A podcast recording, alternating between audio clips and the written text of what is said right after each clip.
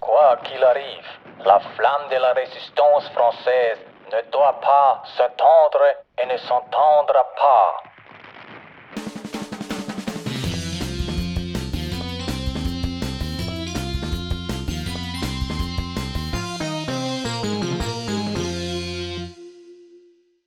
Herzlich willkommen aus dem Solo-Spieletreff Podcast Studio. Hier sind wieder Martin und Roland. Endlich wieder vereint. Und gleich mit einem Kracher zur Folge 34. Endlich wieder mal ein Spiel. Über dessen Namen wir noch rätseln. Marquis. Und in der deutschen Version Marquis. Ja, da haben sie ein wenig merkwürdig übersetzt. Aber bevor wir zu unserem heutigen Spiel kommen und uns der Resistance wieder anschließen, ein kurzer Rückblick auf die letzte Folge. Das erste ist mir zufällig dann aufgefallen. Ich glaube, wir hatten über Police Academy gesprochen und dass Tackleberry sich mit seiner Familie immer haut. Nein, das ist nicht seine Familie, sondern die seiner Angetrauten. Stimmt, das ist der Vater mit dem Sohn. Also sein Schwager, genau. Ja, ich habe die Filme ewig nicht mehr gesehen. Ich weiß nicht, ob ich meine Kinder damit schon verderben will.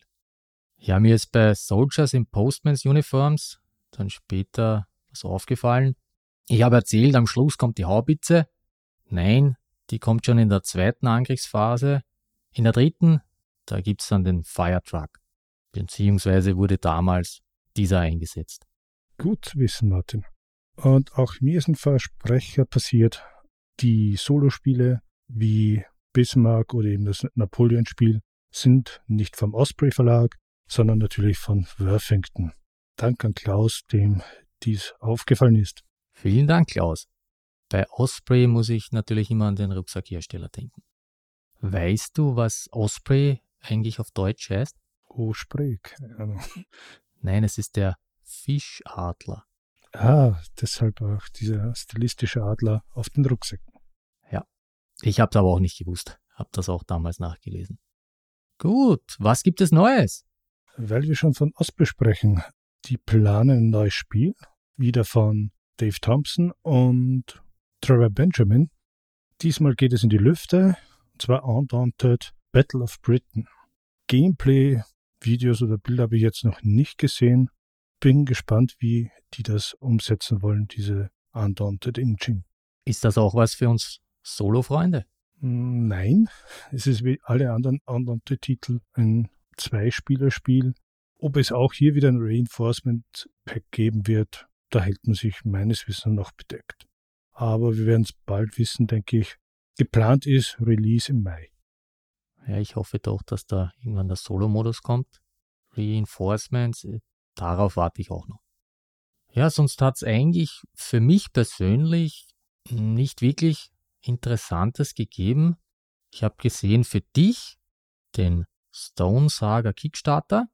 Das wird auch von Frosted auf Deutsch kommen, also die sind da dabei. Gemeinsam mit Boardgame Circus. Richtig. Vielleicht etwas für dich, habe ich mir gedacht, denn mich spricht das Thema ja überhaupt nicht an. Die ersten Bilder fand ich ja sehr interessant, beziehungsweise haben mir das Mag haben Gefühl erweckt. Sieht so nach, sagen wir mal, Eiszeit oder ähnliches aus und Mystik ist dabei. Ich weiß nicht, ob du da mehr weißt, ob das jetzt so wirklich Steinzeit ist oder so alternativ ähnlich wie bei Conan. Ich habe mir gedacht, ich mache da ein wenig Name-Dropping für dich. Es ist ja nicht schlimm, wenn man jetzt den Kickstarter verpasst. Frosted hat ehrlich gesagt ja jeder mehr davon, wenn du es bei ihnen holst. Und Boardgame Circus. Ich weiß. Bis jetzt sind eigentlich die Übersetzungen und auch, wir nennen mal Neuauflagen, eigentlich hervorragend gelungen. Und ich werde warten, aber da stellt sich dann auch die Frage, wie das dann mit den Stretch Goals abgehandelt werden wird. Einerseits und andererseits Porto. Beim Porto bist du sicher bei Frosted besser dran. Genau. Und ich glaube, bei den letzten Spielen, ja, möglich, dass die eine oder andere Bonussache nicht gibt. Aber wir haben ja da bei Eleven zum Beispiel darüber gesprochen. Braucht man das wirklich? Ganz exakt. Aber vielleicht können ja noch Matthias oder Ben von Frosted Games etwas daraus verraten. Ich bin davon überzeugt, dass sie das tun. Ja, und eine Sache, die habe ich eigentlich gerade vorher zufällig gelesen, beziehungsweise auf BGG gesehen. Da steht Bad Company jetzt in der Hotness-Liste. Ich nehme an, es liegt daran, dass hier eine deutsche Version angekündigt wurde.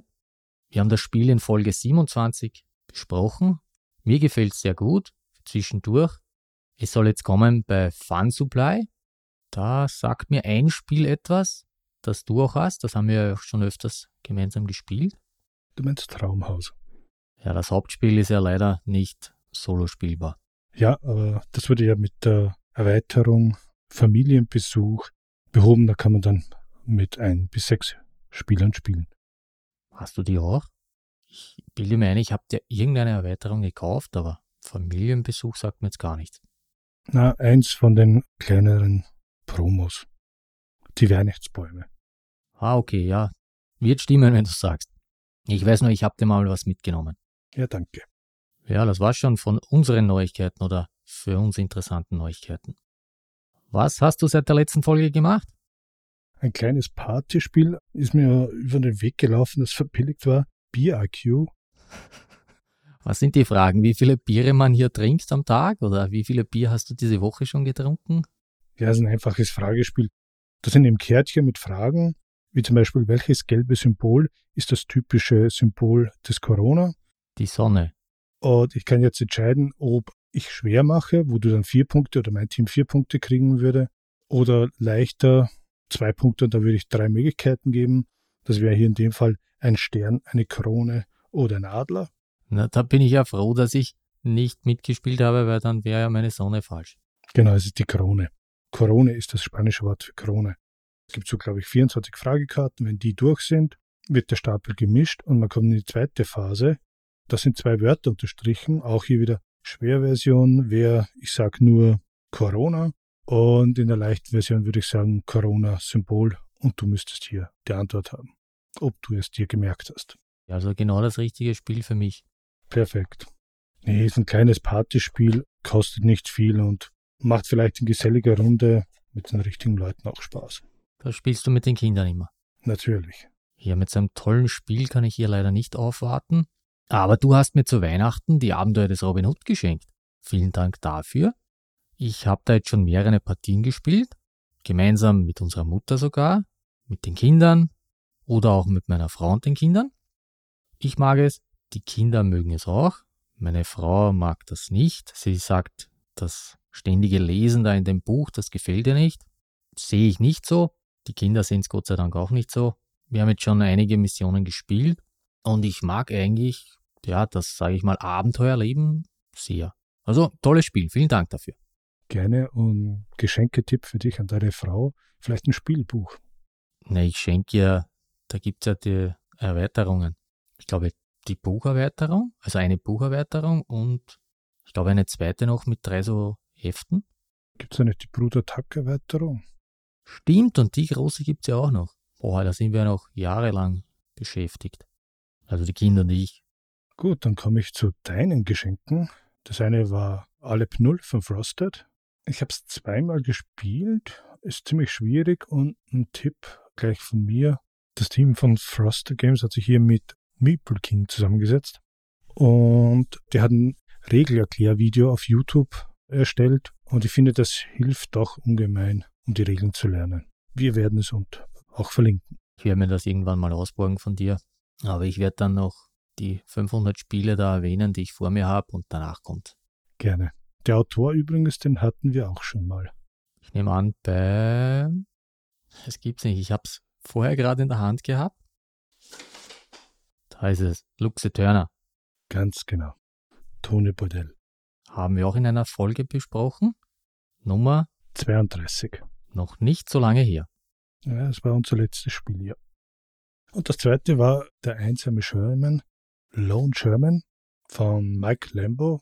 Das ist ein Buch, ähnlich aufgebaut, der Solospiele von Worthington.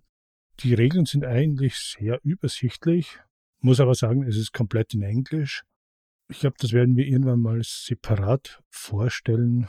Vielleicht auch da eine kleine Partie mal spielen. Ja, ich setze da hohe Hoffnungen darin. Da gibt es ja einige interessante Titel noch. Also von Mike Lambo. Ja, der hat hier einige dürfte schon im zweistelligen Bereich sein. Ich glaube, er lässt das auch über Amazon Print Service drucken und von dort kann man es kaufen. Unglaublich aber war, meine Frau hat noch mehrere andere Spiele mit mir gespielt. Unter anderem Grand Austria Hotel, das ich letztens gesprochen habe. Hm, ich weiß nicht, ob sie gefallen hat. Ich glaube schon. Mein Problem war, ich mag das Spiel eigentlich solo mehr, denn meinen Gegner, dem Leopold, also dem Solobot, den wüge ich gerne ins Rein. Aber wenn schon meine Frau mal mit mir spielt, dann möchte ich nicht, dass sie sich unbedingt ärgert. Wenn man hier zum Beispiel die Würfel auswählt, da gab es ein paar schöne Szenen. Ich mir lebhaft vorstellen. Ich muss auch sagen, ich habe jetzt das Hotel wieder begonnen, seit der letzten Folge online zu spielen. Ja, der Anfang war etwas holprig, aber interessanterweise ist es wieder so, ich spiele sie meistens gegen einen Freund, dass wir hier sehr knappe Ergebnisse wieder haben. Es wirklich oft ein, zwei, drei, vier Punkte nur unterschiedlich ist. Das ist interessant, weil wir beide hatten das nicht. Also meine Frau und ich. Ja, du kannst das ja schon besser. Sag das nicht, sie hat auch mal gewonnen. Oh. Ja, da habe ich ihr wahrscheinlich die Regeln nämlich richtig erklärt. ich glaube, man muss da schon immer das im Auge behalten. Auf der einen Seite die, sagen wir, was die Bonuspunkte bringt, diese drei Ziele.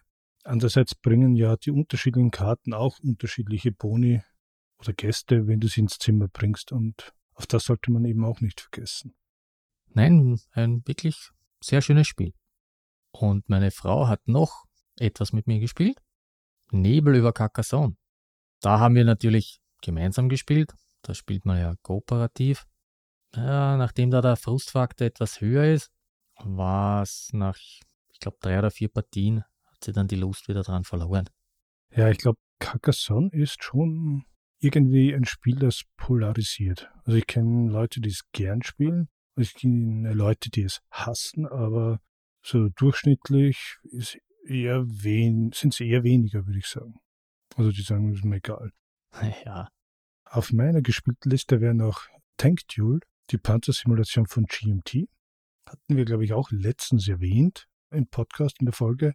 Und deswegen habe ich eigentlich wieder Lust bekommen, hier ein paar Partien zu spielen. Die Regeln sind doch um einiges mehr, aber ich finde es eigentlich immer wieder spannend. Also Kopfkino ist eigentlich auch eins oder einer der Titel, die ich vielleicht dieses Jahr noch präsentieren möchte. Da ist jetzt meine Frage, ist es so, wie der Name sagt, ein reines Duell, das dein Panzer gegen meinen Panzer? Oder gibt es da auch irgendwelche Schlachten oder Missionen, die man hier auch nebenbei spielt? Beides. Generell wird nicht empfohlen 1 zu 1, sondern dass du mindestens zwei Fahrzeuge hast. Das wäre dann 2 gegen 2. Und du steuerst halt beide Fahrzeuge. Aber es passiert mehr oder weniger, baust du das auf nach einem Szenario. Da gibt es eben, sagen wir mal, einfache generische Szenarien, die auch der Bot spielen kann und dann auch historische Szenarien. Das ist meist so, was weiß ich, erobere den Hügel in der Mitte und wir sind beide 800 Meter von dem Hügel entfernt, also insgesamt 1600 Meter Panzer gegen Panzer. Wir versuchen einerseits den Gegner auszuschalten, das bringt ja Punkte, oder den Hügel zu erobern. Und ja, und wenn du dein Fahrzeug zum Beispiel verlieren würdest, bevor das Spiel aus ist, das läuft normalerweise über dreimal den Stapel durchmischen, bekommst du ein Ersatzfahrzeug wieder. Also du bist nicht draußen. Weil ich hatte hier schon die Befürchtung, dass das wirklich so ein reiner Kampf ist. Wie meinst du das? Hm, so wie ich sagte, mein Panzer gegen dein Panzer und der Rest ist eigentlich egal. Genau das ist es. Also doch. Aber wenn ich jetzt das Solo spiele, du sagtest historische Missionen, ist es ja doch mehr, oder?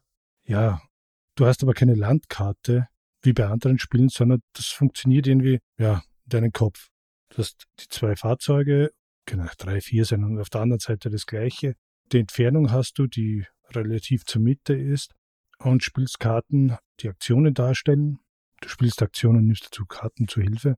Bewegst dich entweder zum Beispiel nach vorne oder feuerst oder versuchst den Gegner zu umgehen mit einer Flankierung oder schlimmer, du musst ein Feuer löschen.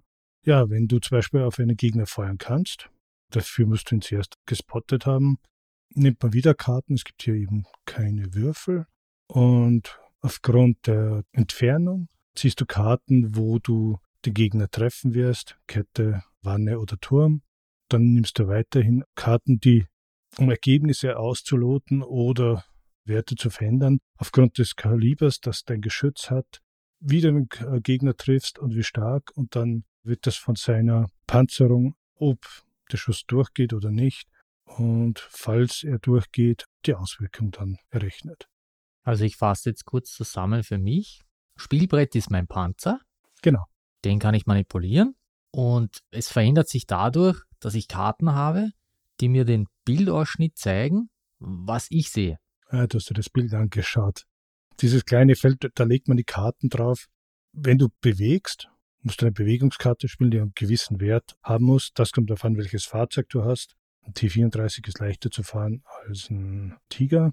Und dann spielst du noch eine, zum Beispiel Location Card, dass du in den Wald fährst oder du bleibst nur in Bewegung, bist dadurch schlechter zu treffen. Und über Kommandokarten könnte zum Beispiel der Gegner dann sagen, okay, er hat sich verfahren, er ist in ein Schlammloch gekommen. Ah, okay, das heißt, ich kann die Ereignisse von meinem Gegner auch beeinflussen durch Karten, die ich spiele. Genau. Es gibt ein paar Ereignisse, wo man das beeinflussen kann. Braucht man auch die richtigen Karten dafür. Na gut, dann würde ich sagen, wenn du das wirklich heuer noch präsentieren willst, dann sprechen wir dann ausführlicher darüber. Gerne. Aber weil wir hier, naja, nicht ganz beim Thema sind, aber ich habe Soldiers in Postman Uniforms zweimal jetzt gespielt und muss gestehen, mich hat es noch nicht so ganz abgeholt. Aber möglich, dass es daran liegt, ich hatte wirklich fantastisches Würfelglück und bin da total überrannt worden. Auch ziemlich rasch. Jetzt bin ich am Überlegen. Ich habe es ja noch nicht gespielt, ich kenne nur Videos und Berichte. Für mich, einfach gesprochen, dachte ich, dass Soldiers in Postmans Uniforms für mich besser oder geeigneter wäre als zum Beispiel Castle Eater. Ich dachte, dass mehr Taktik und Strategie dabei ist. Ja, möglich, dass es das ist. Ich habe immer dieselben Zahlen gewürfelt und da kommen halt die Gegner rein. Die waren relativ schnell in meinem Postgebäude. Also funktioniert sie eben auch so mit den Wegen wie bei Itter schon. Und du konntest da nicht abwehren? Ich hatte keine Chance. Ich habe nur katastrophal gewürfelt. Ich habe keine Gegner getroffen und die haben sich halt nicht verteilt, dass sie von verschiedenen Seiten kommen, sondern sind alle bei einem, an einem Ort reinkommen. Alle, wirklich alle. Was eigentlich ja die valide Taktik wäre, oder? Also als Angreifer. Das natürlich. Das, das ist richtig. Aber als Spiel ist es ein bisschen langweilig oder frustrierend. Gut, du hast gesagt, zwei Partien. Ist natürlich Mist, wenn du nach zwei Partien schon so frustriert bist, dass du nicht mehr weiterspielen möchtest. Oder gibst du dem Spiel noch eine Chance? Ja, natürlich werde ich es nochmal spielen. Ich habe ja tollerweise habe ich ja das Lancerets Ridge auch noch umgespielt zu Hause liegen. Vielleicht brühe ich das noch vorher, aber ich spiele heuer auf alle Fälle Soldiers Postmans Uniform nochmals. Vielleicht müssten wir es nochmals gemeinsam probieren und ich nehme meine Glückswürfel mit. Wäre sicher eine gute Idee. Ja, ich habe noch etwas Terraforming Mars gespielt. Weiß nicht, hatte irgendwie Bock drauf. Kennt, glaube ich, jeder. Du auch? Ja, das hast du mir schon mal gezeigt. Ah, sehr gut. Aber sonst ist es nicht so wirklich mein Thema. Es ist aber nicht in der Eiszeit. Nicht? Du hast aber nur das Grundspiel gespielt, keine Erweiterung. Genau, nur das Grundspiel, aber Solo-Modus. Da hast du 15 Runden Zeit, ein gewisses Ziel zu erreichen. Und hast du es erreicht? Nein, leider nicht. Ja, da sind wir schon auf einer Linie. Aber es gibt ein anderes Spiel, das ich beendet habe, den dritten Teil von Micro Macro, Crime City. Das heißt, das ist dann auch schon auf dem Weg zu dir. Oh, vielleicht sollte ich endlich Teil 1 beenden und Teil 2 beginnen. Möglicherweise. Ein vierter Teil ist ja schon angekündigt, der dann die große Stadt vereint. Keine Ahnung. Es war, glaube ich, immer die Rede von vier Spielen. Ich mag es noch immer, also mir macht es genauso viel Spaß wie noch beim ersten Teil. Heißt also, man kann die Pläne von 1, 2, 3 und 4 dann zusammenlegen? Ich dachte, bei Teil 2 gibt es gar keinen neuen Plan.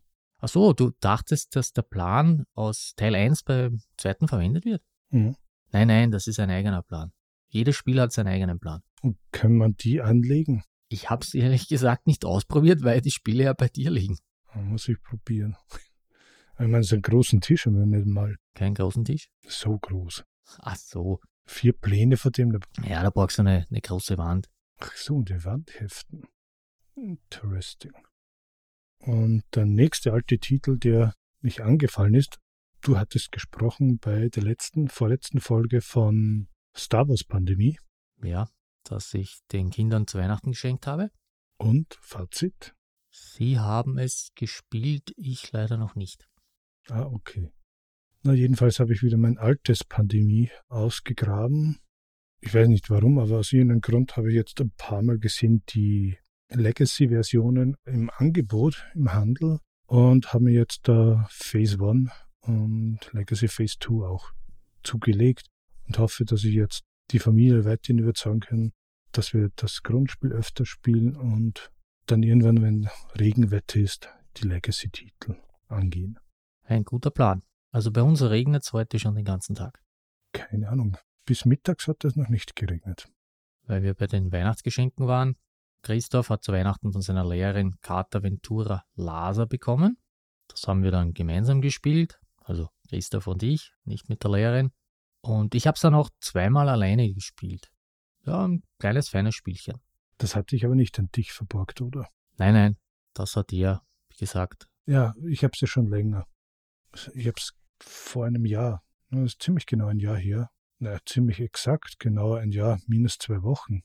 Das weiß ich nicht, da bin ich erkrankt und, und da hatte ich Laser gespielt. Und gewonnen?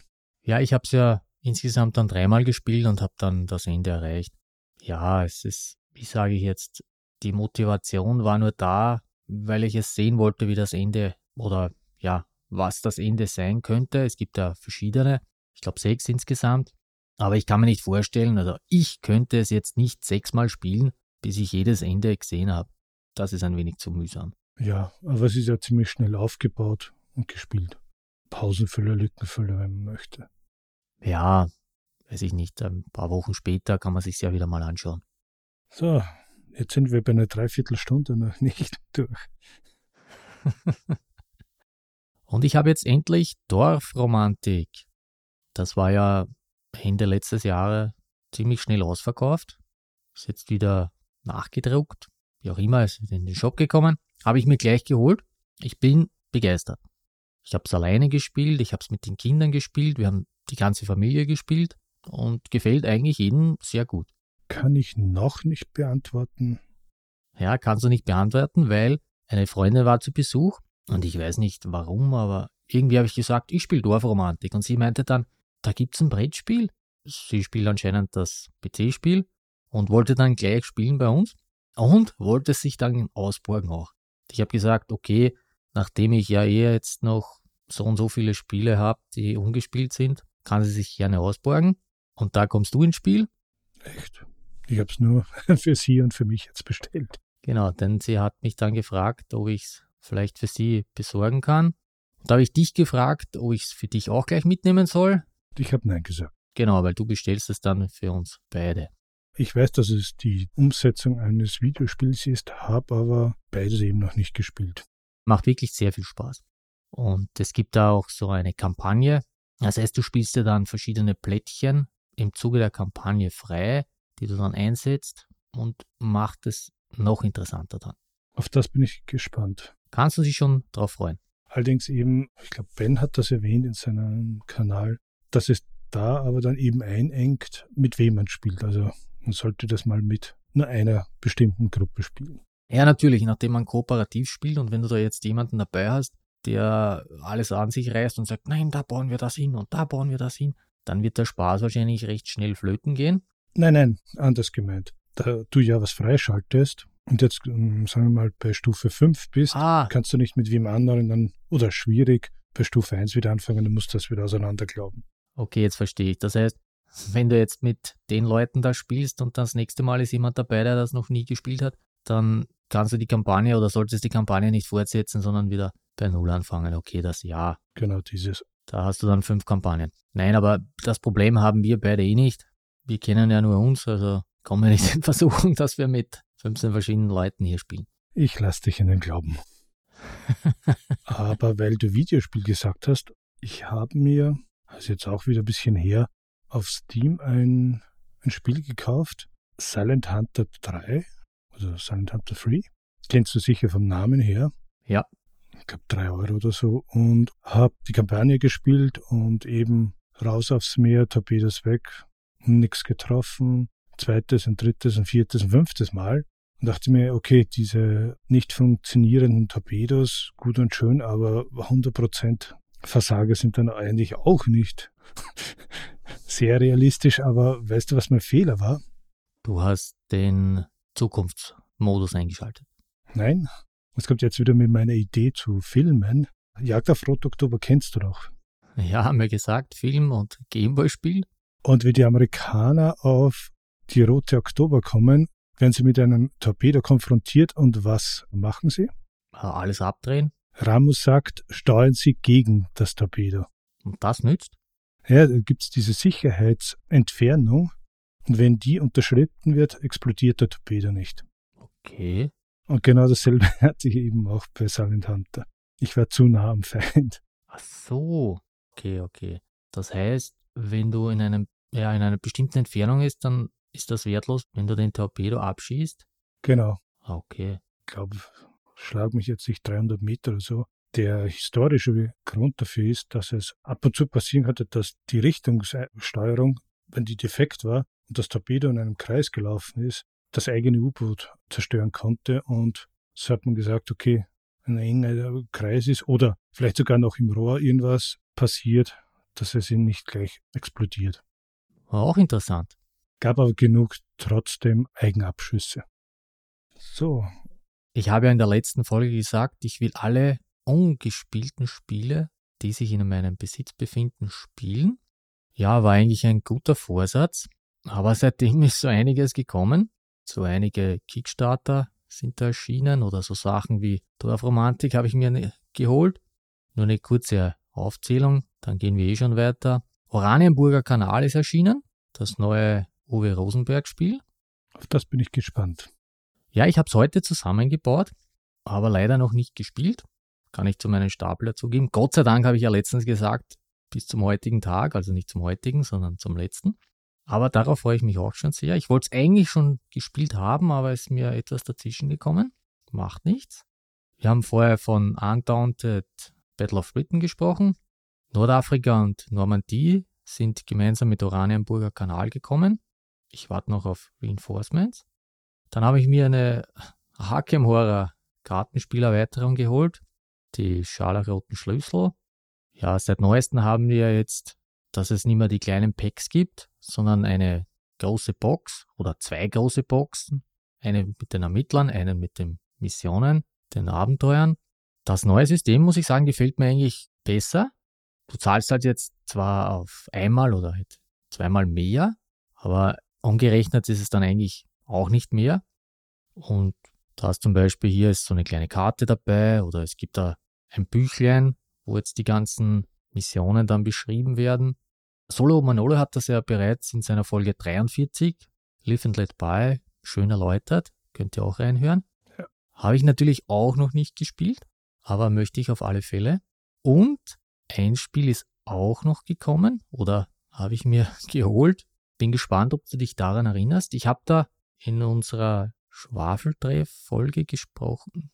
Das ist zur Spielemesse neu erschienen, auf Deutsch, auch in einer Deluxe-Edition.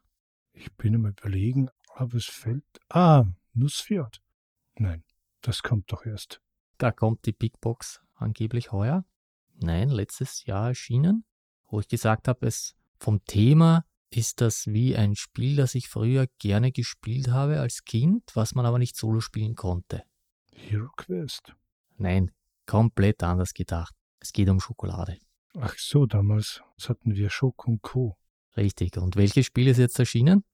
Natürlich Chocolate Factory. Sehr schön, dass du dich an die Folge erinnerst. War eine nette Folge. Der Austrian Board Gamer, der war so begeistert von dem Spiel in einem YouTube-Video, habe ich es mir einfach mitgenommen. Und ich war dann überrascht.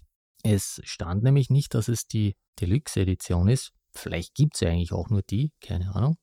Aber liegt jetzt natürlich auch auf meinem ungespielte Spielestapel. Finde interessant, einer der Design ist Herr Matthew Dunstan, der zum Beispiel Monumental auch designt. Eins der Spiele, die ich habe, wurde damals über einen Funforge Kickstarter ins Leben gerufen. Ging etwas holprig, aber hat schöne Figuren. Ich habe es zu, ich glaube, dritt bis jetzt gespielt. Da hat man verschiedene Völker. Und da gab es, ich glaube, vor zwei Jahren einen neuen Kickstarter mit Reprint und einer Erweiterung.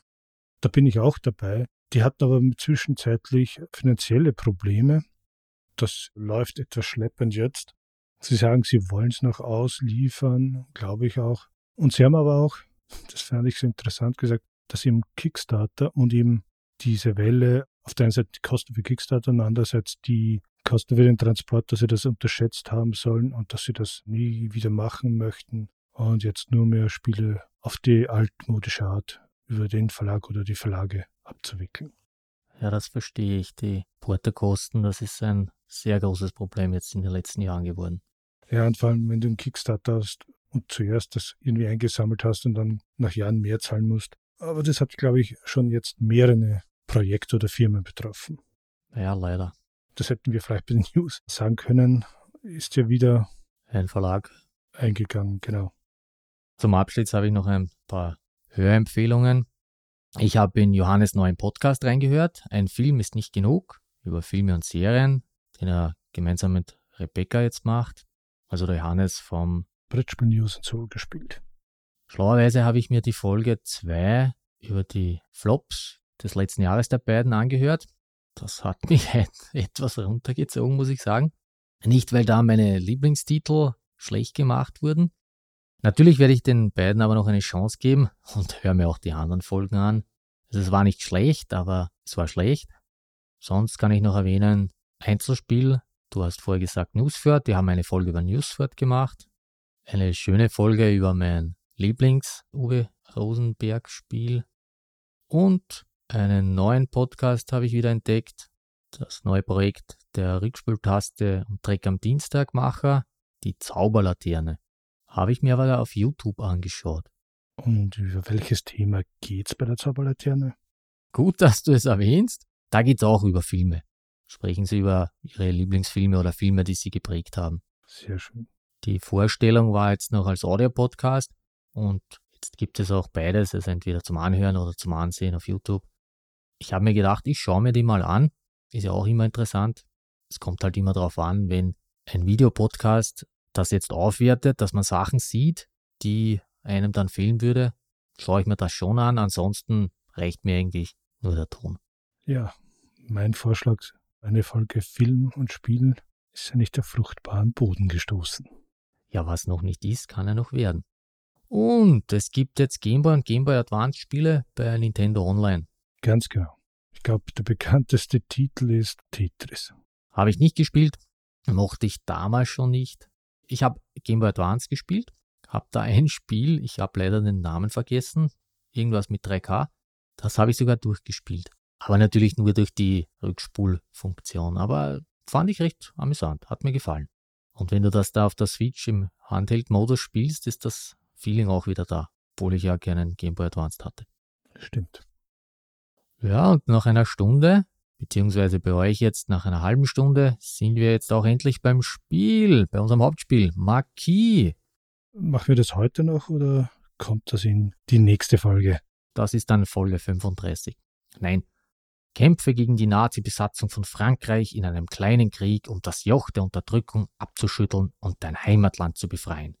Marquis ist ein Arbeitereinsatzspiel für Einspieler mit einer Spieldauer von etwa 20 Minuten. Du platzierst deine Widerstandskämpfer an Orten in der Stadt, um deine Ziele zu erreichen. Züge sprengen, Untergrundzeitungen veröffentlichen, den Feind sabotieren und mehr.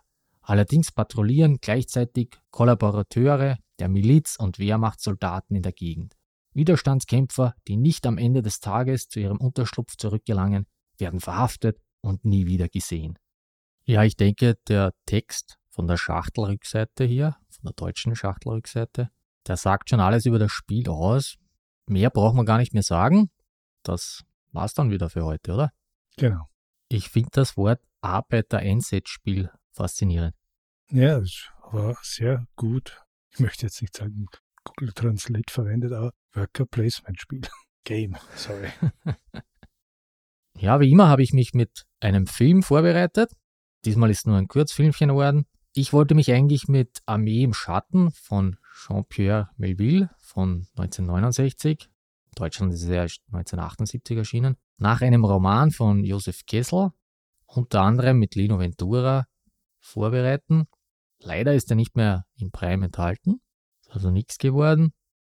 Aber dann habe ich zufällig auf Arte einen Vierminüter namens History Catchers, Reporter der Resistance, entdeckt. Der zeigt Aufnahmen des Kameramannes Felix Forestier, der im Sommer 1944 in den Vercours gemacht hat, wo sich Widerständler auf den Kampf vorbereiten.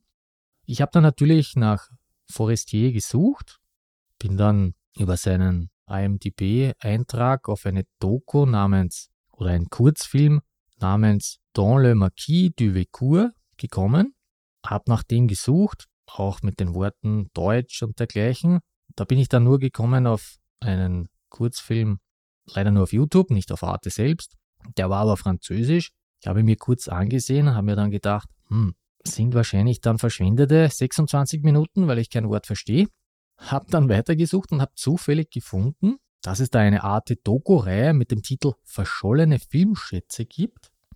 Und der Beitrag von Forestier oder von seinen Filmaufnahmen, der heißt 1944, Die Schlacht um den Verkur auf Deutsch. Leider gibt es ja nicht mehr auf Arte, wie jetzt erwähnt, aber auf YouTube ist er zu finden. Es reicht wahrscheinlich auch, wenn du dir den 4 Minuten anschaust. Aber die Aufnahmen finde ich sehr interessant. Was ich interessant fand, was vom Thema gut dazu passt, ist die britische Serie Allo Allo. Das ist der Ausspruch, wenn sie mit England funken. Ist von 82 bis 92 gelaufen. Teilweise Humor von Fawlty Towers. Allerdings auch, ähm, ja, nicht ganz politisch korrekt. Britischer Humor geht vielleicht sogar in Richtung Benny Hill.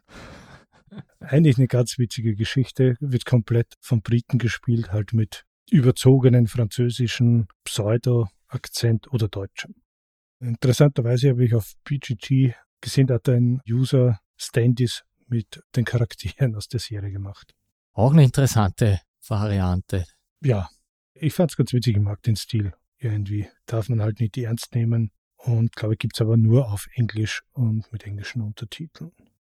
Was ein interessanter Zufall war, ich habe die Wargames Illustrated bekommen die Ausgabe 422, eben die Februarausgabe. Und das widmet sich auch dem Thema von Aufständen. Und da gibt es auch Anleihen zu bestimmten Tabletop-Spielen, die man dafür verwenden kann, beziehungsweise Hintergrundinformationen.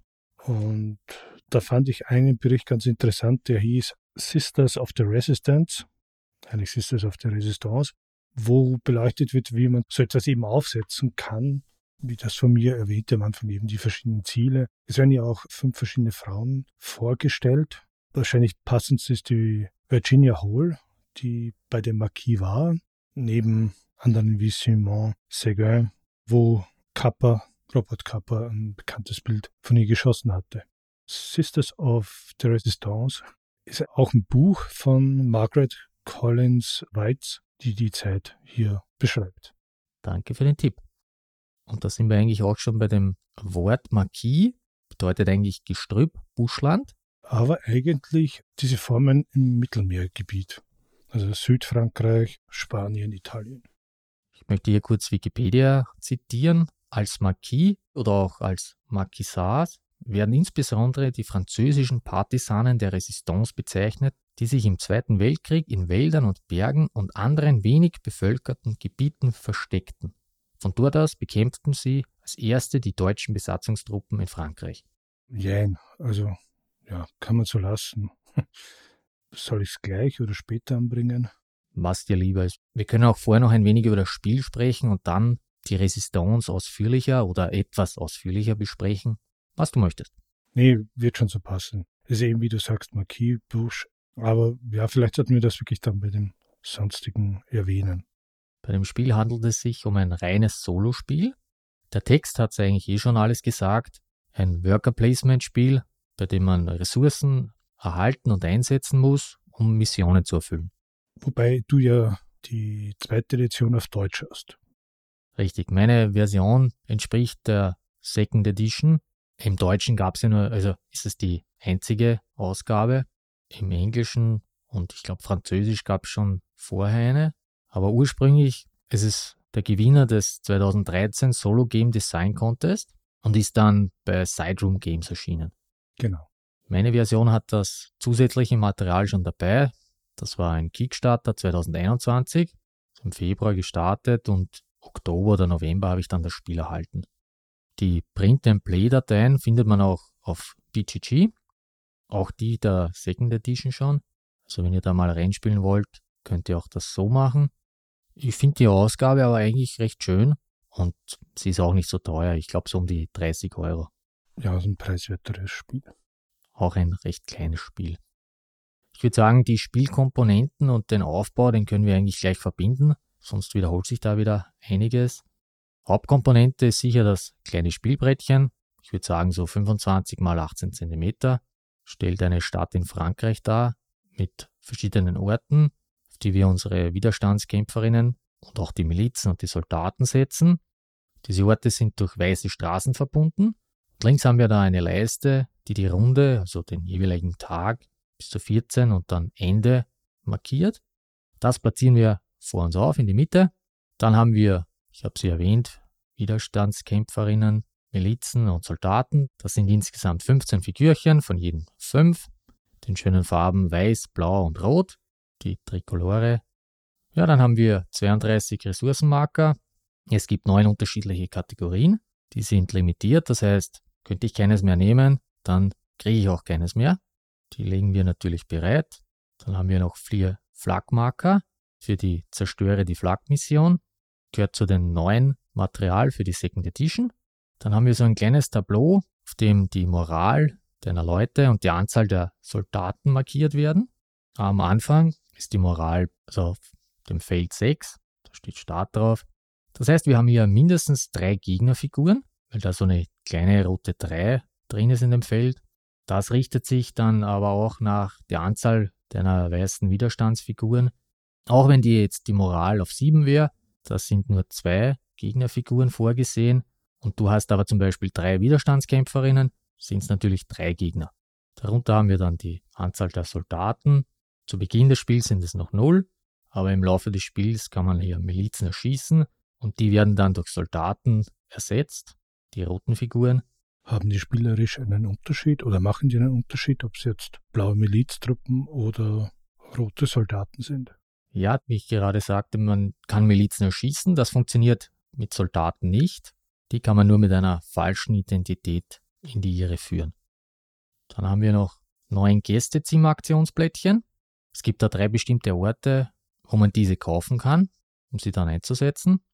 Ja, dann haben wir noch die 18 Missionskarten, die sind vom Schwierigkeitsgrad von 0 bis 3 Sternen unterteilt. Dann die 10 Patrouillenkarten.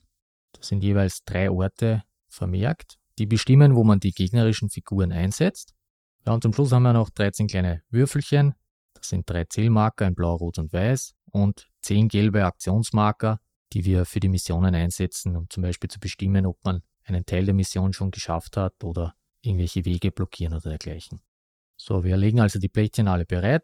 Am Anfang hat man drei Widerstandskämpferinnen, die kommen auf das Feld Unterschlupf und zwei weitere, die kommen unter das Café, die kann man später rekrutieren. Und auch die Widerstandskämpferinnen sind limitiert. Das heißt, wenn eine verhaftet wird, kann diese nie wieder rekrutiert werden. Wir mischen die zehn Patrouillenkarten, legen sie in einen verdeckten Stapel bereit und wählen uns zwei Missionen zufällig aus. Diese werden dann oberhalb vom Spielbrett hingelegt denn weiße Straßen führen von den beiden Orten Werksgelände und Pont du Nord, also Nordbrücke, würde ich sagen, ins Nichts. Es gibt dann auch eine Brücke, die heißt Pont l'Evêque. Ich habe da gelesen, das ist auch ein französischer Käse aus der Normandie. Ich weiß nicht, ob das zufällig ist, aber ich glaube, hier ist eher der Bischof gemeint, der dann eine Kirche abgebildet ist. Ich lese da mal eine der Missionskarten vor. Gerne. Offiziersquartier. Der Stadtkommandant hat ein schickes Haus im Norden der Stadt beschlagnahmt. Wir müssen ihm zeigen, dass wir uns nicht einschüchtern lassen. Setze je einen Widerstandskämpfer auf Rue Baradat, Pont l'Évêque und Pont du Nord, um dort antifaschistische Graffiti anzubringen. Platziere während der Aktionsphase Marker, um dies nachzuverfolgen. Wenn alle drei Orte markiert sind, setze einen Widerstandskämpfer hierher, um die Mission abzuschließen. Klingt verständlich. Ja, jeder Tag, der besteht aus drei Phasen, nur ganz kurz. Die Einsatzphase, Aktionsphase und die Versorgungsphase. Bei der Einsatzphase, da überprüfen wir die Moralleiste, um zu wissen, wie viele Patrouillen eingesetzt werden, also Gegnerfiguren, und die Soldatenleiste, um zu wissen, wie viele davon Soldaten sind. Soldaten kommen immer dann am Schluss. Ja, und dann werden abwechselnd Widerstandskämpferinnen und Patrouillen eingesetzt. Dabei wichtig ist nur, an jedem Ort kann nur eine Figur stehen. Du musst auch schauen, dass deine Widerstandskämpferinnen einen freien Weg vom aktuellen Ort, wo sie es einsetzt, zu einem Unterschlupf. Also es gibt am Anfang einen und einen kann man als Gästezimmer noch kaufen, um die Belohnung zu erhalten. Das heißt, wenn er nicht nach Hause kommt, wird er verhaftet, kann die Belohnung nicht heimbringen. Einzige Ausnahme ist da, es gibt da ein oranges Schild mit Sternsymbol, bei einem Ort zum Beispiel oder auf einer Missionskarte. Dann kann er auch verhaftet werden und wird trotzdem diese Mission erfüllt. Oder hier zum Beispiel beim Armenviertel, wenn du Nahrung und Medizin abgibst, dann steigt die Moral. Das schafft man auch, wenn man verhaftet wird. So, das heißt, keine Patrouillenfigur darf seinen Weg nach Hause blockieren. Die eigene natürlich schon, da ist es egal. Dann habe ich eh schon erwähnt, du kannst Milizen erschießen, das heißt, du benötigst deine Waffe, Blättchen wirfst du dann ab. Das kannst du einmal machen in einer Runde. Das heißt, die Miliz wird entfernt und statt dir kommt ein Soldat. Und die zweite Ausnahme, habe ich auch vorher gesagt, die falsche Identität, die kannst du auch benutzen. Da ist es aber so, dass du diese, anders bei der Waffe, bei der Waffe kannst du das nachher sagen, musst du das auf demselben Ort gleichzeitig legen wie deine Widerstandskämpferin. Wenn sie nicht benutzt wird, ist sie nicht verbraucht worden. Sobald sie zu einem Gegner kommt, wird sie verwendet. Wenn sie dann auf einen zweiten Gegner trifft, hast du Pech gehabt. Ja, die Patrouillen werden mit Hilfe der Patrouillenkarten gesetzt. Ich sagte schon, drei Orte sind dir notiert. Du gehst einfach die Orte von oben nach unten durch. Ist am ersten Ort niemand, kommt sie natürlich dorthin, sonst auf den zweiten Ort, wenn auch da schon eine Figur ist, auf den dritten Ort. Wenn alle drei Orte besetzt sind, versucht die Patrouille dann eine Verhaftung. Das heißt, du gehst die Orte nochmal durch. Das heißt, ist am ersten Ort ein Widerstandskämpfer, wird dieser verhaftet. Ist da zum Beispiel eine Patrouille, gehst du zum nächsten Ort, ist da ein Widerstandskämpfer, wird die verhaftet und sonst die vom dritten Ort und hast du das große Glück, dass auf allen drei Orten Patrouillen sind, hast du diesmal Glück und die vierte Figur wird nicht gesetzt oder die fünfte. Ja, und dann kommt die Patrouillenkarte auf einen Ablagestapel, den darfst du dir immer durchschauen. Das heißt, du kannst dann nachher noch kontrollieren, oh, welche Karten habe ich schon, welche Orte wurden schon besucht. Ja, und wenn der Stapel leer ist, werden die Karten, also der Ablagestapel, dann wieder gemischt und wieder von neuem gezogen. Ja, die zweite Phase, die Aktionsphase. Du aktivierst jetzt deine Figuren einzeln nacheinander, also holst du die am Ort abgebildeten Ressourcen oder gibst sie ab, wie auch immer, und dann schaust du Fluchtweg, ob der möglich ist. Und die dritte und letzte Phase, die Versorgungsphase. Du entfernst alle Patrouillen vom Spielbrett, der Tagmarker kommt ein Feld weiter. Wenn auf ein oranges Feld kommt, wird der Moralmarker um ein Feld zurückgesetzt. Ja, und das ist im Großen und Ganzen. Ich würde sagen, die einzelnen Orte, die müssen wir jetzt nicht unbedingt beschreiben, beziehungsweise die kaufbaren Gästezimmer. Möchte ich gar nicht so genau drauf eingehen. Ist, glaube ich, auch nicht jetzt notwendig. Was man sieht, ist eben der Stapel mit den Patrouillen ist eines der Kernelemente dieses Spiels.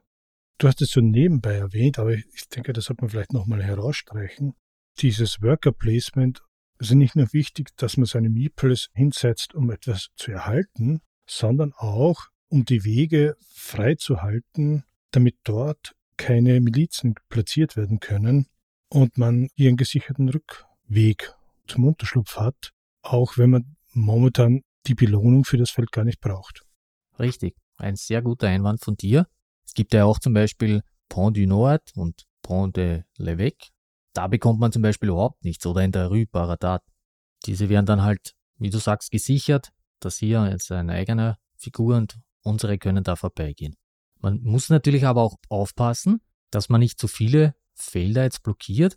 Ich hatte schon mal das große Glück, dass wirklich ich so gesetzt habe, dass die Gegnerfiguren dann nicht gesetzt werden konnten und die sind dann, haben dann eine Figur von mir verhaftet und dann konnte ich überhaupt nicht mehr nach Hause. Damit sind deine Figuren auch weg. Ja, also das war eine sehr schnelle Partie. Also das war ganz dumm von mir gesetzt. Und durch das einzelne Aktivieren ist es ja auch so, dass du Ressourcen, die du erhältst, kannst du dann gleich bei der nächsten Figur einsetzen. Also in der jetzigen Runde, wo man das gesetzt hat. Richtig. Hier hast du nur zum Beispiel der Abwurf bei den Funkstationen, die dann auf die Felder geliefert werden. Die können nicht in demselben Spielzug aufgenommen werden, dem sie abgeworfen werden. Möchtest du eine kurze Probepartie ausprobieren? Aber natürlich. Ja, ich nehme dir hier gleich die zwei Null-Sterne-Missionen Milizparadetag und Offiziersquartier. So, mische nur ganz schnell die Patrouillenkarten. Offiziersquartier habe ich dir schon erzählt, was zu machen ist. Ich wiederhole es nur ganz kurz. Du musst da einen Widerstandskämpfer, eine Widerstandskämpferin auf Rue Baradat, Pont l'Evêque und Pont du Nord setzen, um hier Graffiti anzubringen. Das heißt, wir markieren damit so einen gelben Würfel und ganz am Schluss musst du dann auf diesen Ort fahren. Und beim Milizparadetag, die Miliz hält Paraden überall in der Stadt ab. Ein tapferer Freiwilliger muss unsere Missachtung zeigen. Er wird wahrscheinlich nicht mehr zurückkommen. Bringe an einem Paradetag, Tag 3, 6, 9, 12 oder 14, eine Waffe zur Rue Baradat. Der Widerstandskämpfer wird verhaftet. Erhöhe die Moral um eins. Solange diese Mission nicht erfüllt ist, ist die Straße zwischen Rue Baradat und dem Werksgelände an Paradetagen blockiert. So, die zwei Kärtchen, die lege ich da oben hin. Deine drei Widerstandskämpferinnen stehen am Unterschlupf bereit.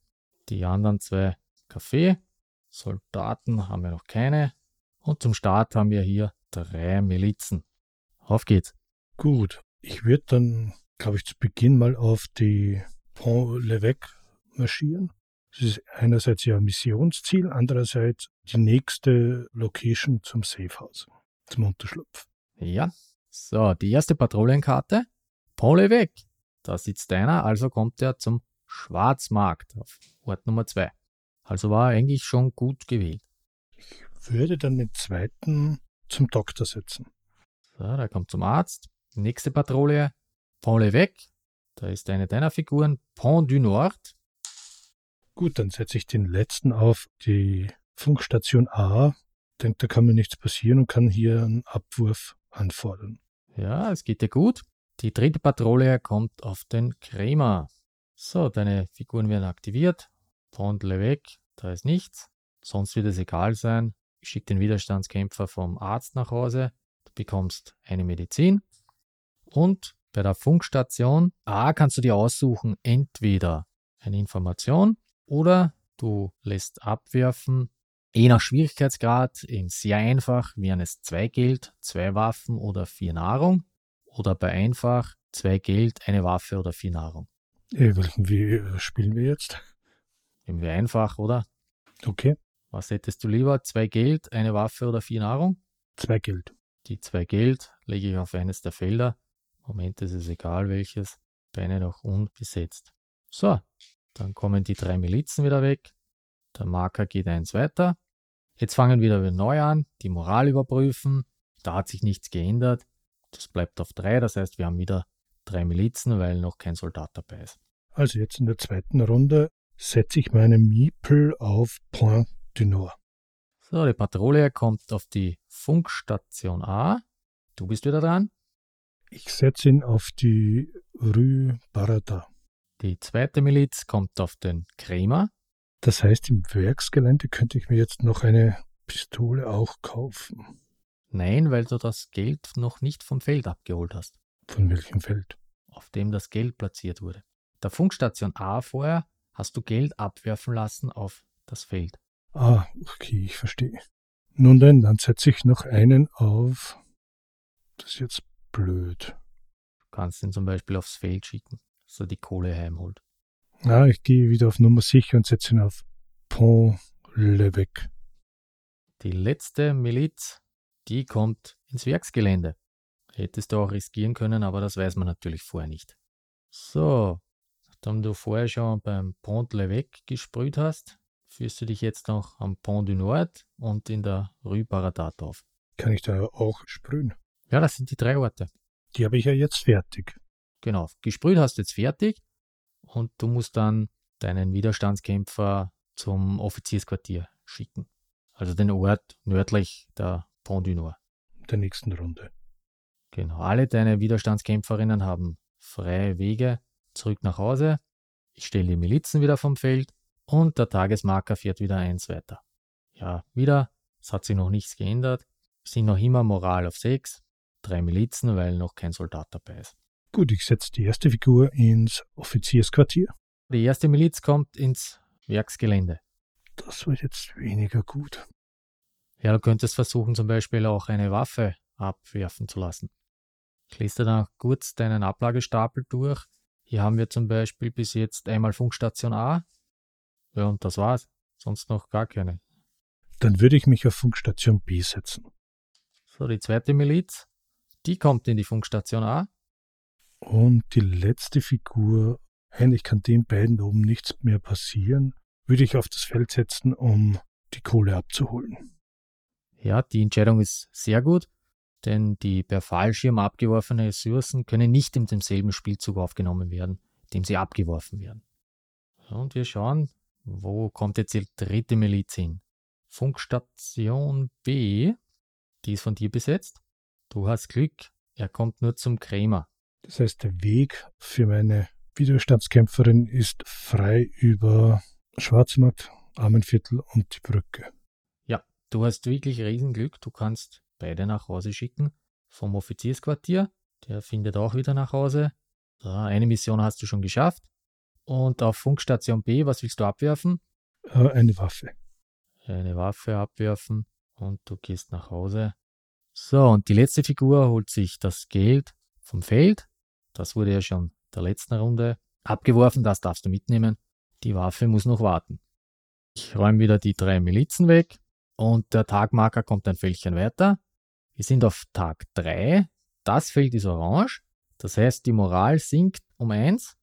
Und nur zur Erinnerung, dein Milizparadetag, der wäre auch jetzt. Das heißt, du kannst an diesem Tag eine Waffe zur Rue Baradat bringen. Aber, nochmal zur Erwähnung, die Straße zwischen Rue Baradat und dem Werksgelände ist an diesem Tag, also an den Paradetagen, blockiert. Ja, wir überprüfen jetzt wieder die Moral. Die ist zwar um eins gesunken, aber die Anzahl hat sich nicht verändert. Der Gegnerfiguren, da steht noch immer eine rote 3. Und jetzt, jetzt funktioniert es, dass du die Waffe holst und eine andere Widerstandskämpferin zur Rue Baradat schickst, die die Waffe dann dort einsetzt. Vom Realitätssinn her ist es natürlich etwas widersinnig oder merkwürdig, aber hier im Spiel funktioniert. Nun gut, dann setze ich ihn auf das Feld.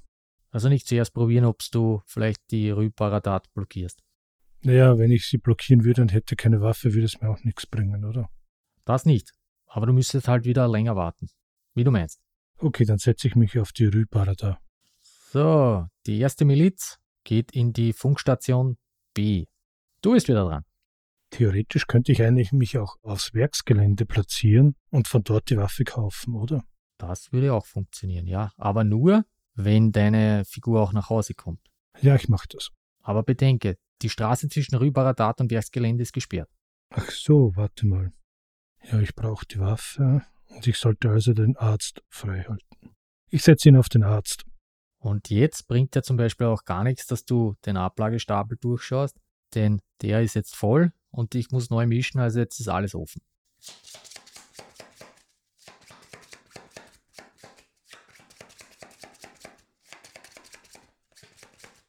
So, ich wünsche dir Glück. Ouch. Dein zweiter Gegner kommt auf Pont Levesque. Das heißt, da jetzt leider die, die Straße zum Werksgelände blockiert ist, kommst du hier nicht rum. Das heißt, da wären jetzt zwei Figuren. Das heißt, die Waffe musst du eigentlich einsetzen. Nein, ich würde mich die dritte Figur aufs Gästezimmer setzen. Ja. Und dort einen Unterschlupf bauen. Die Möglichkeit hätte ich auch jetzt erwähnt. Das Einzige ist halt, dass du leider nicht diese Mission in dieser Runde oder an diesem Tag schaffen kannst. Genau, müsste noch drei Runden spielen. Die letzte Figur, Pont l'Evêque, ist besetzt. Pont du Nord, also Gegnerfigur. Du aktivierst deine Figuren. Ich nehme mal an, zuerst das Gästezimmer. Bei diesem Gästezimmer, da ist so ein Schild. Richtig. Jetzt ist es natürlich so, beim Gästezimmer haben wir das orange Symbol mit den weißen Stern. Das heißt, du bezahlst hier für das Zimmer, kommst zwar nicht nach Hause, weil dich die Miliz beim Pont l'Evêque erwischt, weil leider die Straße zum Werksgelände blockiert ist. Das heißt, der wird verhaftet. Aber die anderen zwei können sich dahin retten, weil du ja nicht nach Hause kommen musst, um das Gästezimmer zu kaufen. Das heißt, ich verliere die eine Widerstandskämpferin, die das Zimmer ausbaut, aber die zwei anderen retten sich. Wenn du einen Unterschlupf kaufst. Wenn ich das nicht machen würde, würde ich zwei verlieren. Wenn du keinen Unterschlupf kaufst, verlierst du alle drei. Warum? Ach so, weil ich die schon dort platziert habe, ja. Nein, brauche ich. Du zahlst deine zwei Geld, wir setzen den Unterschlupf hier auf das Feld. Jetzt kann die Widerstandskämpferin vom Arzt, kann in den Unterschlupf, das heißt, hier bekommst du eine Medizin. Die Widerstandskämpferin in der Rue Baradat, ja, die hat sich da die Parade angeschaut, aber nichts gemacht, kommt aber auch in den Unterschlupf, den zweiten.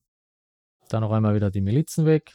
Ich nehme auch hier den gelben Stein, den ich da auf die Straße zwischen Rue Baradat und Werksgelände gelegt habe, nehme ich weg, weil jetzt ist der nächste Tag. Es ist kein Paradetag mehr, das heißt, diese Straße ist nicht mehr gesperrt. Ja, ich denke, das reicht jetzt, um einen Eindruck von dem Spiel hier zu zeigen. Ich glaube, das heißt, in der nächsten Runde hätte ich wahrscheinlich einen auf den Krämer gesetzt, um Nahrung zu erhalten.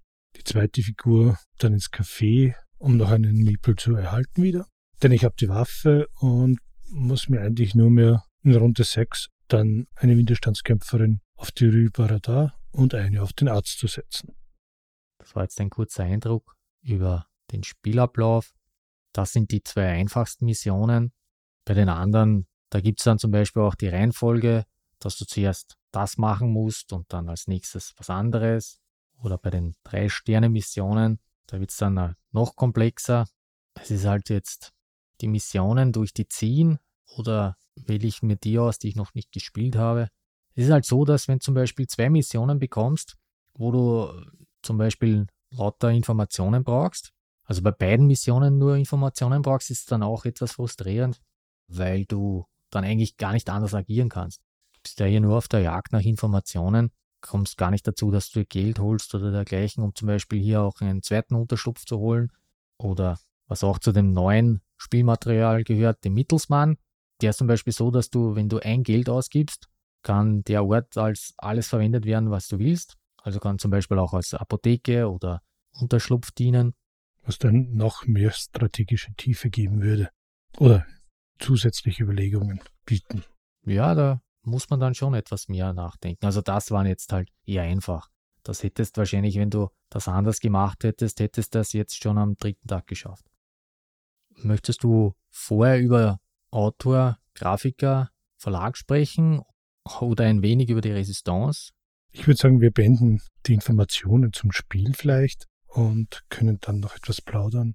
Ja, der Autor ist Jake Staines. Zudem habe ich nicht viel gefunden. Er ist ein Hobby-Spieleautor und Grafiker. Ist richtig so. Aber dass er mit diesem System, diesem Spiel einen Preis gewonnen hat, sagt ja einiges aus. Ich glaube, er hat insgesamt vier Print-and-Play-Spiele gemacht. Vielleicht werden wir noch mehr von ihm in der Zukunft hören. Für die Grafik sind Ilja Baranowski und Jake Staines zuständig. Ich muss gestehen, ich kenne kein einziges Spiel, also Baranowski. Ja, bei Ilja habe ich schon etwas gefunden. Und zwar gibt es da ein Dune, das ist aus den 70ern. Da gab es, nagel mich nicht fest, ein oder zwei Reprints. Und beim letzten hatte da Input auch geliefert, also ein paar Grafiken. Und da kennt man schon den Stil, den du hier auch, glaube auf den Karten von Marquis gesehen hast. Der Verlag. Ich habe hier die deutsche Version, die ist von Schwerkraft. Sagt einen englischen Print and Play und dann Sideroom Games. Von denen habe ich sogar ein paar Spielchen, zum Beispiel Black Sonata. Oder die haben auch Orchard, also Obsthain herausgebracht und Grove, Zitrushain? Naja, Obsthain hast du ja auch. Ja, das liegt bei dir. Also ich habe es leider noch nicht. Noch original verpackt? Ich freue mich schon sehr darauf. Ja, ein kleiner Verlag, 2017 gegründet, Albuquerque, New Mexico ansässig. Also eher kleine, feine Spiele. Genau, ja. Ist auch die Schachtel von Obstheim vergleichbar mit der von Cataventura. Ja, das Marquis ist auch nicht wirklich groß. Die deutsche Version ist vom Schwerkraft Verlag. Ja, ich glaube, sehr bekannt durch gelungene Übersetzungen wie Terraforming Mars oder Sleeping Gods. Bin gerade am überlegen, was ich sonst noch von denen habe. Winziger Weltkrieg fällt mir da ein. Winziges Verlies, weil wir schon bei winzig sind. Hadrians Wohl, das fällt mir jetzt nur ein, weil das da auch auf der Schachtel abgebildet ist. Australien, das ich mir ja mal holen wollte. Ist ja auch schon zwei Erweiterungen. Irgendwie habe ich es noch nicht geschafft. Ja, auf Hadrians Wohl habe ich ein Auge geworfen. Schon länger auch. Ist das nicht ein Roland Wright? Genau. Also doch auf den Geschmack gekommen. Es gibt Vertreter, da muss ich sagen, die machen mir Spaß, andere eher wenig. Ja, und ein weiteres reines Solospiel, Warp's Edge. Hatte ich mir auch schon überlegt, aber hm, ich weiß nicht, ich bin nicht so der Weltraum-Raumschiff-Fan. Aber das hatte ich ja bei Lux Eterna auch schon gesagt. Du sagst so ziemlich bei jedem zweiten Genre, dass es nicht dein Fall ist. Und spielst dann trotzdem oder kaufst mir. Was ja bei mir zwei verschiedene Kategorien sind. Ja, dann kommen wir zu unserem Fazit. Erzähl mir, hat's dir gefallen? Würdest du spielen, wenn ich es dir vorbeibringe? Ja, also ich würde spielen, warum auch nicht? Also von dem her hat's ja Spaß gemacht. Es ist wirklich schön flüssig und einfach zu spielen und braucht nicht viel Platz, denke ich, und auch nicht viel Zeit. Ich finde zwar das Thema doch etwas aufgesetzt, auch wegen kleiner Unstimmigkeiten, aber ich würde spielen. Ob ich es mir jetzt extra auch kaufen würde, würde ich sagen, nein. Das verstehe ich. Es ist eine kleine, feine Grübelei. Wir haben das gesehen. Wann riskiere ich etwas? Wann gehe ich lieber auf Nummer sicher? Platziere zum Beispiel hier eine Figur, wie du es auch gemacht hast, auf dem Weg nach Hause. Oder wann kann ich meine Widerstandskämpferin auf welche Orte stellen? Schauen wir die Karten durch. Aber natürlich auch sehr glückslastig. Denn wenn da jetzt die Karte kommt mit den Orten und da ist überall was drauf, wie ich schon hatte, oder manchmal ist man natürlich auch ja nicht sehr intelligent beim Platzieren und setzt genau auf so Felder, wo man dann gerade da kommt. Ja, kann natürlich auch passieren. Mir gefällt's. Mir gefällt auch, dass du hier wieder verschiedene Schwierigkeitsstufen auswählen kannst. Ich habe das schon gesagt. Einerseits wird das kategorisiert durch die Anzahl der Gegenstände, die man hier abwerfen kann mit dem Fallschirm. Oder es kommt dann auch zum Beispiel, dass man nur zwei Widerstandskämpfer zu Beginn hat und dann zwei rekrutieren kann. Es gibt also keinen fünften. Oder dass das Spiel an Tag 12 aus ist. Dann wird hier auch unter großer Sieg, Sieg, Unentschieden und Niederlage eingeteilt. Das heißt, du musst nicht unbedingt beide Missionen schaffen. Diesmal ausnahmsweise ein Spiel, das mir gefällt und das keine Würfel hat. Man glaubt es kaum. Braucht nicht immer Würfel. Es ist also wieder so ein kleines Spiel, das ich auf keinen Fall stundenlang jetzt spielen würde. Aber für zwischendurch, wenn ich nicht viel Zeit habe, es, je nachdem so um die 20 Minuten dauert, schmeiße ich das gern auf den Tisch, also stelle es auf den Tisch, braucht er nicht viel Platz. Ich kann es mir auch als kurzes Koop-Spielchen vorstellen. Du meinst, dass jeder eine Figur oder zwei setzt? Oder miteinander diskutiert, wo man sie hinsetzt. Ja, warum nicht? Es sind dann, glaube ich, auch leicht neue Missionen zu kreieren, beziehungsweise neue Plättchen für die Gästezimmer, wie es ja hier auch schon passiert ist. Stimmt. Vielleicht noch zu erwähnen, auf Boardgame Geek hat es Platz 885 und eine Wertung von 7,4. Also eigentlich recht gut unterwegs. Gar nicht so schlecht, ja. So ein kleines feines Spielchen. Ja, was man auch sagen muss, dass Marquis noch erhältlich ist im Handel. Ja, richtig. Das Spiel ist ja 2021 auf Deutsch erschienen. Ich habe geschaut bei einem der Shops, wo wir immer kaufen. Die haben es auf alle Fälle. Bei Schwerkraft selbst gibt es auch im Shop. Könnt ihr euch also holen, braucht nicht irgendwelche Fantasiepreise am Sekundärmarkt bezahlen. Wenn man aber jetzt mit dem Thema Zweiter Weltkrieg Probleme hat, was hast du für Alternativen? Es hat mich irgendwie ein bisschen erinnert an Under Falling Skies, ein Dice Worker Placement Spiel. Hast du das jetzt eigentlich schon oder noch immer nicht? Das habe ich schon, ja. Auch schon gespielt. Ah, okay, ja. Auch ein möglicher Titel für die Zukunft. Ja, das war ja auch ein Print-and-Play-Titel zuerst. Genau. Und was nicht ganz da passt, wäre das mit Rear Control oder diese Feldkontrollen, dass das sperrt, ist mir aber ehrlich gesagt in dem Sinne nichts eingefallen. Aber vom Thema her wäre Warfighter Zweiter Weltkrieg etwas. Also schon alleine so zum Spielen. Es gibt ja da verschiedene Länder, aber es gibt ja von DVG sogar eine eigene Marquis-Erweiterung. Ja, und weil du beim gleichen Thema bist, mir wäre da noch Dutch Resistance, Orange Shall Overcome eingefallen. Das soll ja auch heuer erscheinen.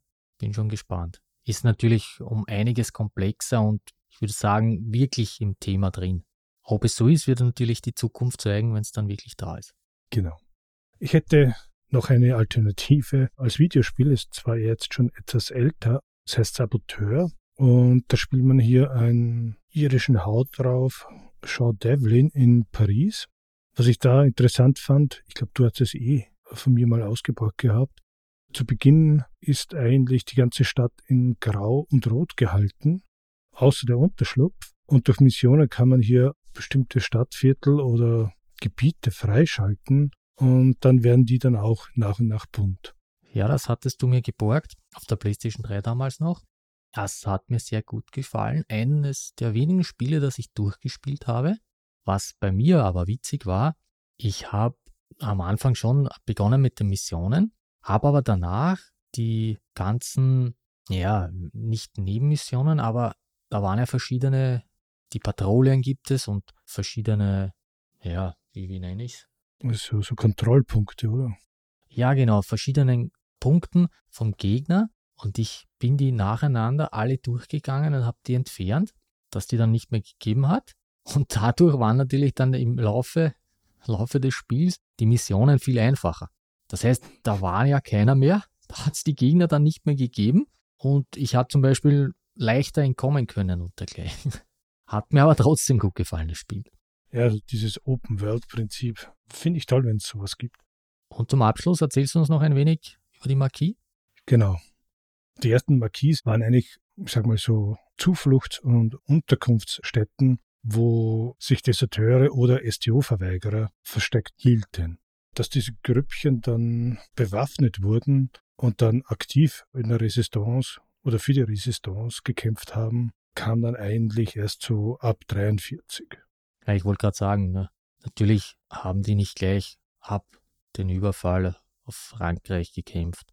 Genau. Und man darf hier auch nicht denken, dass das Hauptziel ja eben nur das Kämpfen war, sondern da gab es ja viele andere Tätigkeiten, abgeschossene RAF-Piloten oder Amerikaner zu retten bzw. zu verstecken oder Informationen zu sammeln und die dann an die Geheimdienste weiter zu schmuggeln, neue Mitglieder zu rekrutieren oder eben auch ganz einfaches wie Essen beschaffen oder dergleichen. Was auch interessant ist, du hattest gesagt, die Resistance, aber auch die Armee des Freien Frankreichs, das Lothringer Kreuz.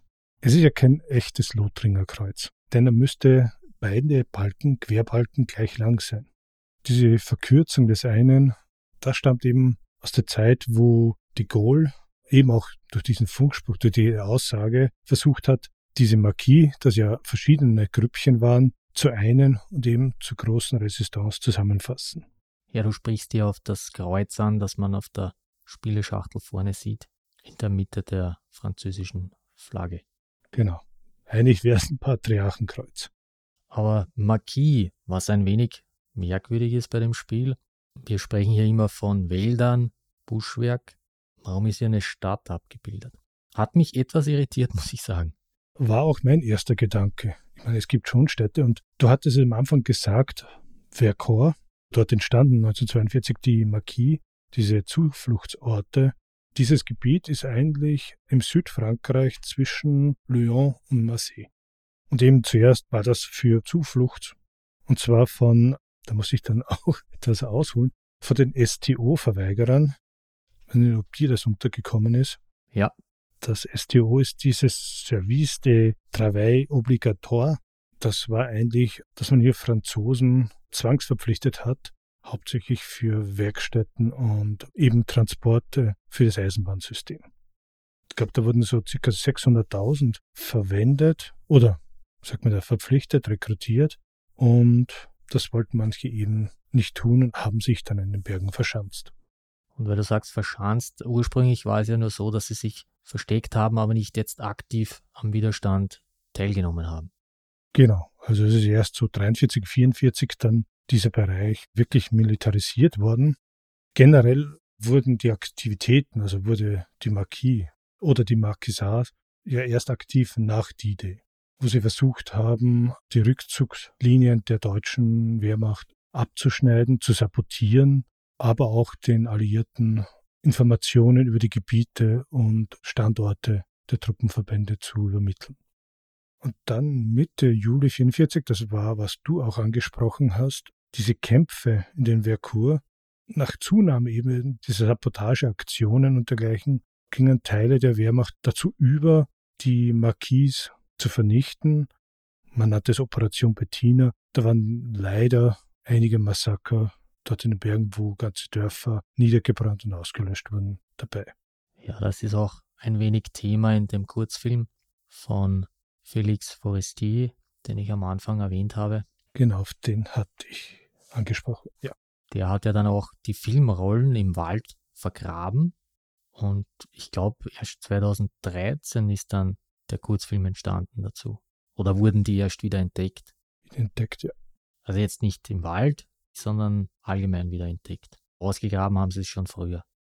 Man sieht auch auf dem Material, dass hier natürlich durch die Aufbewahrung im Boden das Material ziemlich gelitten hat, stellenweise. Aber ist trotzdem sehr interessant. Also ich kann zumindest die vier Minuten jeden empfehlen. Definitiv ja. Und vielleicht noch eine Zahl, weil wir hier von Widerstandskämpferinnen gesprochen hatten. In der Resistance waren ca. 10 bis 20 Prozent Frauenanteil. Sehr gut. Damit hätten wir wieder ein Spiel besprochen. Ein interessantes Spiel mit einem interessanten Thema. Definitiv. Wir haben es auch kurz ausprobiert und versucht, euch ein Gefühl zu geben. Etwas nahezubringen. Genau, nahezubringen, wie man es spielen kann oder spielen sollte.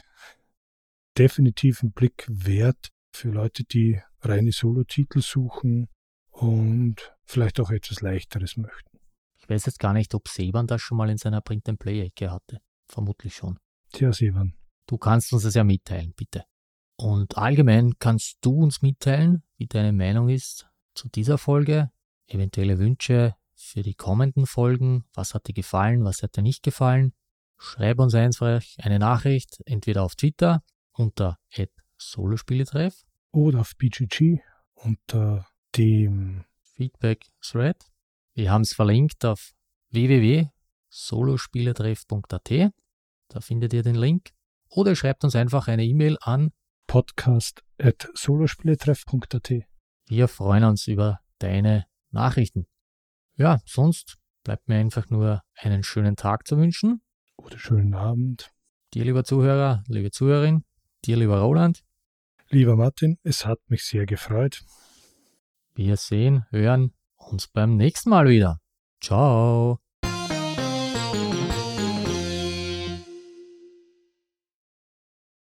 Gut, dann würde ich sagen, ich drehe ab.